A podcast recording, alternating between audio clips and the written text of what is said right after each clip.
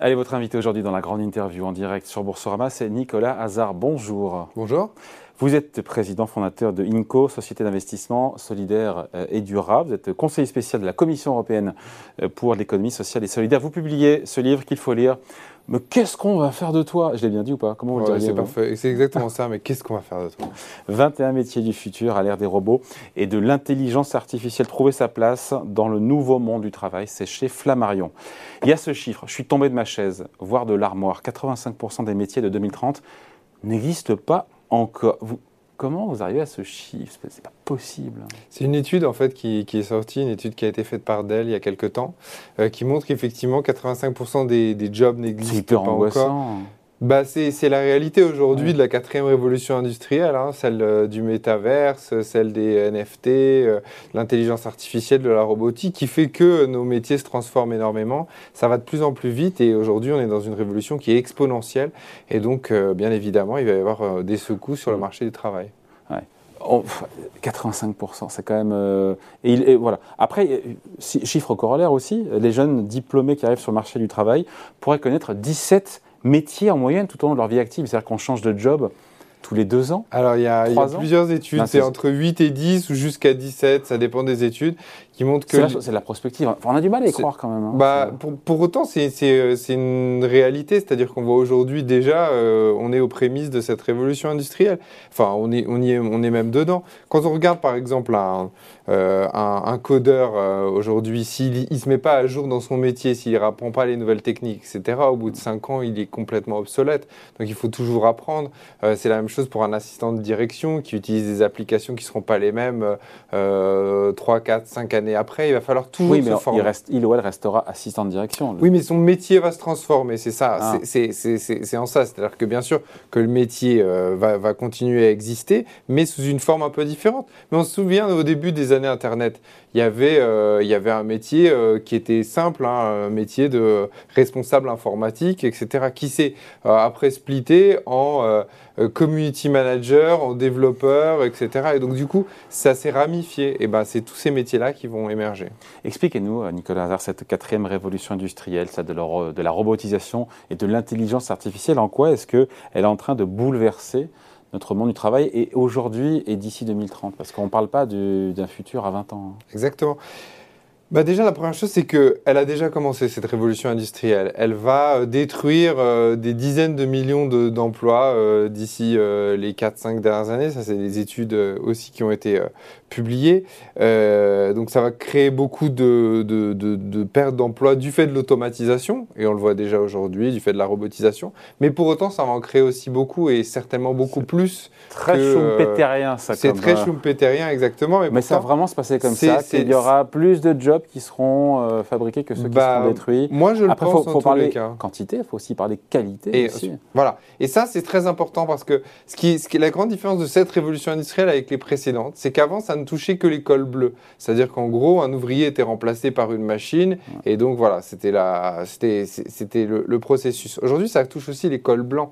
C'est-à-dire qu'il n'y a pas seulement les ouvriers, il y a aussi euh, les comptables. Aujourd'hui, il y a des études qui montrent que plus de 90% des comptables vont avoir leur métier qui va être transformé slash remplacé.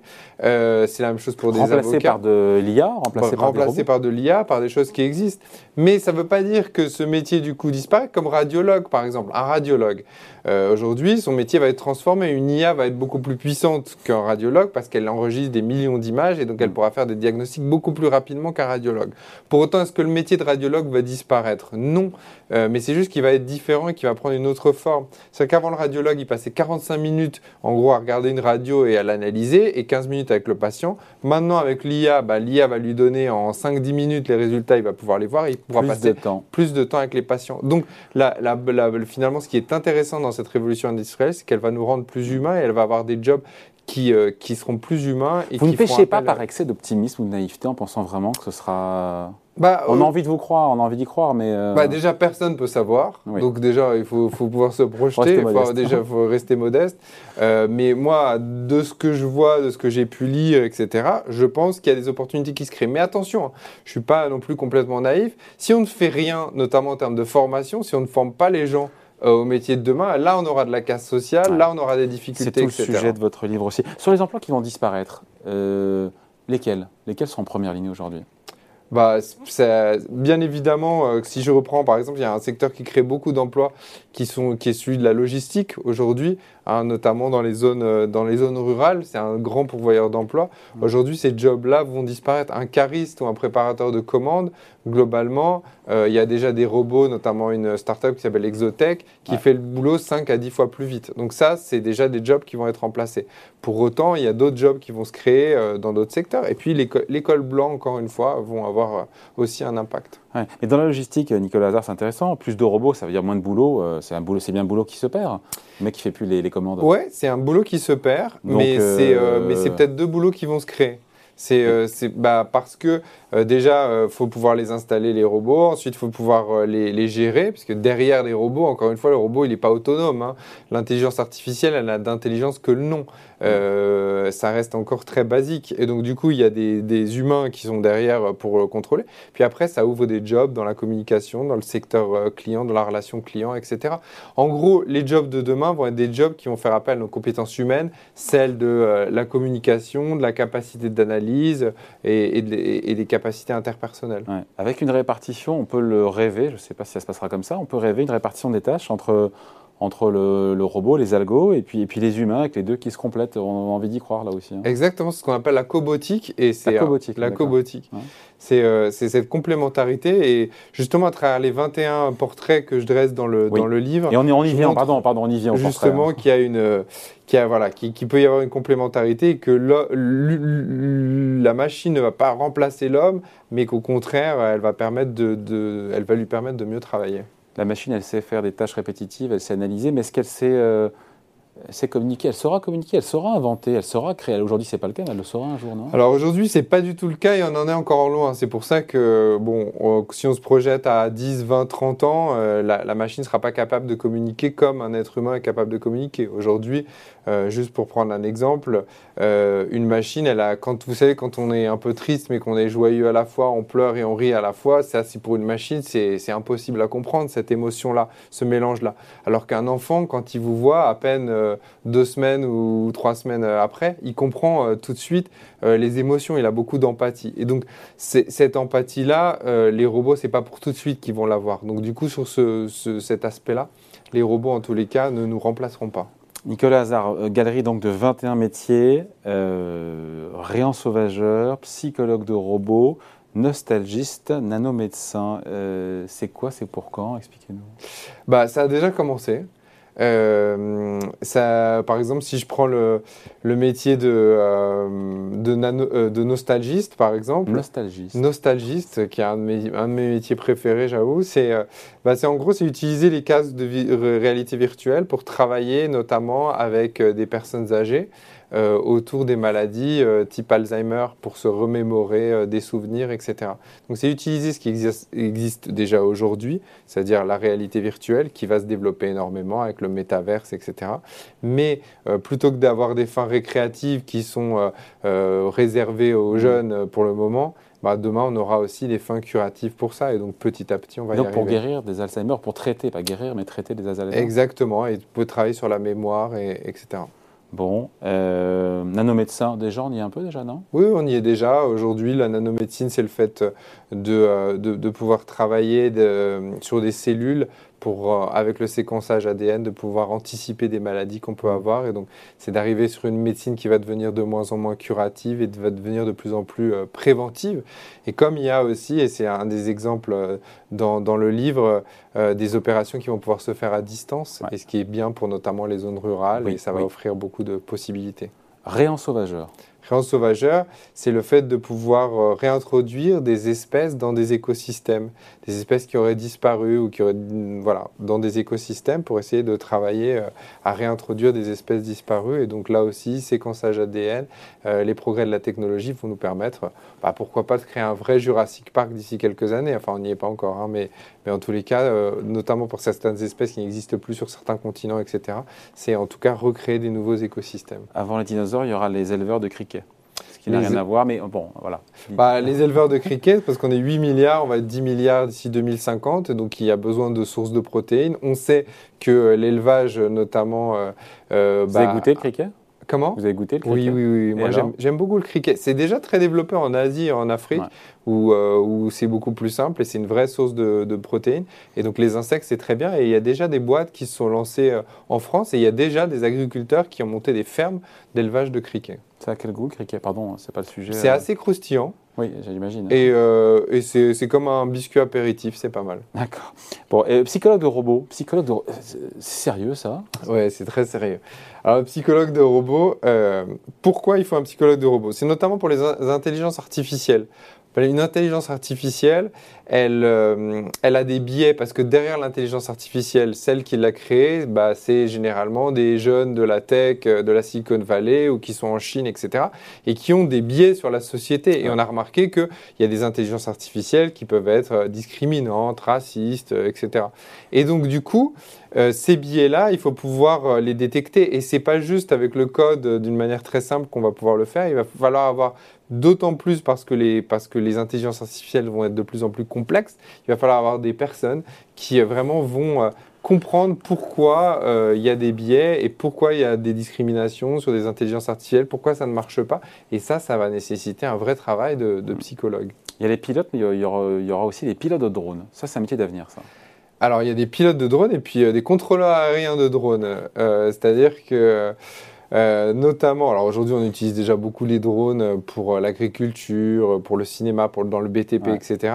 Mais il y a tout le pan autour de la livraison qui, qui est en train de se lancer. Euh, Les gros de la, de la tech euh, ont lancé pas mal de programmes là-dessus. Et donc, euh, bah, petit à petit, on va avoir des couloirs aériens qui vont être créés pour pouvoir faire de la livraison par drone. Et, euh, et bah, ça, ça va nécessiter d'être régulé. Donc, c'est un nouveau métier euh, qui, va, qui va émerger. On se dit quand même dans tout ça beaucoup de métiers scientifiques. Non Est-ce que ça, ça restera, avec les parcours scientifiques, les études scientifiques, le Graal pour avoir un bon job intéressant et bien payé? Alors, il y a, y Parce a- que si c'est le cas, ça exclut quand même beaucoup de monde. hein. Alors, justement, oui, les parcours scientifiques, euh, si vous faites des études scientifiques, euh, c'est sûr que vous aurez un bon job. Parce que effectivement, euh, la composante tech, elle est importante.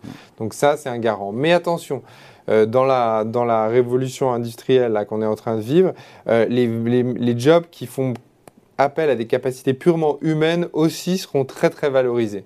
Donc c'est ce que je disais, c'est capacités d'analyse, De euh, création, relationnelle, relationnelle, commu- communication. Et ça aussi, il y a Ces beaucoup soft de choses skills qu'il faut faire. seront très importantes, Exactement. même si on n'a pas un profil scientifique. Exactement. Alors, le mieux, c'est si on a Les les, deux. deux. Voilà. Alors là, les deux, là, je pense que c'est vraiment les jobs de demain, les jobs les, les mieux payés en tous les cas, c'est de, de mélanger les deux. Mais en tout cas, on n'est pas obligé d'être scientifique pour réussir dans le monde du travail de demain. C'est un bouquin, on a dû vous la poser la question, mais qu'est-ce qu'on va faire de toi C'est un bouquin pour, pour les parents, pour les étudiants, pour les, ceux qui sont comme nous dans le monde du travail. C'est, il est pour tout le monde C'est euh, pour tout le monde. C'est à la fois pour les étudiants, bah, pour pouvoir avoir des perspectives un peu, de voir un peu les industries Sachant qui qu'on vont sait se pas trop on a envie d'aller quand on est étudiant. Exactement. Mais c'est surtout euh, pour, euh, pour nous qui sommes dans le monde du travail, pour tous ceux qui sont dans le monde du travail, parce qu'aujourd'hui, la particularité de ce monde de- du travail et de cette révolution industrielle, c'est qu'il va falloir se former tout au long de la vie. C'est fini le triptyque, on fait des études, on fait son boulot pendant Et la 40 retraite. et après on part à la retraite. Là, on fait des Bon, études. c'était bien quand même, non? Bah, c'était, c'était bien, mais, Mais c'est fini. C'est fini, voilà. Et donc, du coup, aujourd'hui, bien sûr, on fait des études, mais du coup, il faut pas se mettre trop de pression sur les études. Et c'est ça aussi un message pour, pour les étudiants, parce que d'un côté, on va commencer un boulot et sans doute, on devra se reformer pour faire autre chose, etc. Et donc, il faut pas avoir peur d'apprendre, de se former, et parce que c'est, ce qui peut nous faire réussir demain. Donc, il va falloir apprendre à apprendre. Voilà, à apprendre, à apprendre. Mais se former tout au long de sa vie en partant à l'école, mais quand ça se pa- qui va payer Ça se passera où la formation, etc. Et ça, ça pose beaucoup de questions. Bien sûr, et c'est ça, c'est pour ça que moi j'ai voulu écrire ce livre. C'est parce qu'il faut se préparer à ce, à ce monde de demain. Il faut se préparer à, à ce nouveau monde du travail. Et donc, euh, bah, aujourd'hui, nous, on a des cré- crédits de formation qui existent, euh, voilà. Mais pour autant, il faut pouvoir, notamment pour les plus fragiles, avoir de l'accompagnement pour savoir où, où, où aller, comment se former, à quoi, etc. Et donc, moi, je pense qu'il faut vraiment investir un maximum sur la formation, la formation continue et la formation professionnelle parce que euh, c'est l'avantage comparatif de notre économie par rapport à d'autres. Hmm. Là où d'autres ont déjà commencé. On est hein. bon ou pas là-dessus? On n'est pas... très bon. Voilà, pardon. On n'est pas très ah. bon. Parce qu'on a aussi un système éducatif qui est un système très vertical, qui est un système encore euh, assez, euh, assez ancien et qui était très adapté à la deuxième et à la troisième révolution industrielle, mais qui est un peu moins pour celle-là. Et donc il y a aussi Pourquoi notre système. aujourd'hui, c'est le prof qui voilà qui voilà, donne le cours qui arrive, qui donne le cours. Il faut euh, apprendre. c'est le sachant, on apprend par cœur, on ingurgite et on régurgite euh, après euh, pendant le contrôle. Et c'est comme ça qu'on passe.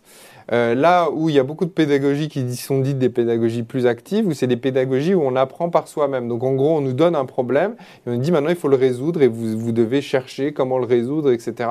Et donc ça, ça, se passe pas comme ça dans la vraie vie en France, hein, à l'école. Non, non, justement, justement. Ça c'est l'autre, mais ça c'est ce que fait, la Finlande, l'Estonie, ah. le Japon, Singapour. En gros, c'est généralement les, les, les pays qui sont en tête dans les classements PISA. On se demande toujours pourquoi, vous savez, les classements de PISA, etc., pourquoi on est au milieu, pourquoi on est, on est pas si bon, etc. C'est une question d'argent. Non, c'est pas du tout une question d'argent, ça dépend des pays, c'est vraiment une question de pédagogie, euh, une question d'autonomie des écoles aussi. Donc nous, on a un système très centralisé euh, et très vertical, et en fait, on voit la différence avec d'autres pays. qui n'est pas adapté manifestement. Et qui est moins à adapté au, du monde du travail. Exactement, au marché du travail. Donc, donc ça commence dès la petite école, en fait, qu'il faut transformer les choses. Donc il y a du boulot. Euh, dans tous les sens du terme. Euh, mais en tous les cas, ça vaut le coup de s'y atteler. Bon voilà, merci de passer nous voir. Mais qu'est-ce qu'on va faire de toi 21 métiers? Il me l'a refait une dernière fois, mais qu'est-ce qu'on Qu'est-ce qu'on va faire de toi? 21 métiers du futur à l'ère des robots et de l'intelligence artificielle. Trouvez votre place dans le nouveau monde du travail. C'est aux éditions Flammarion et c'est signé Nicolas Hazard. Merci. Merci. Au revoir.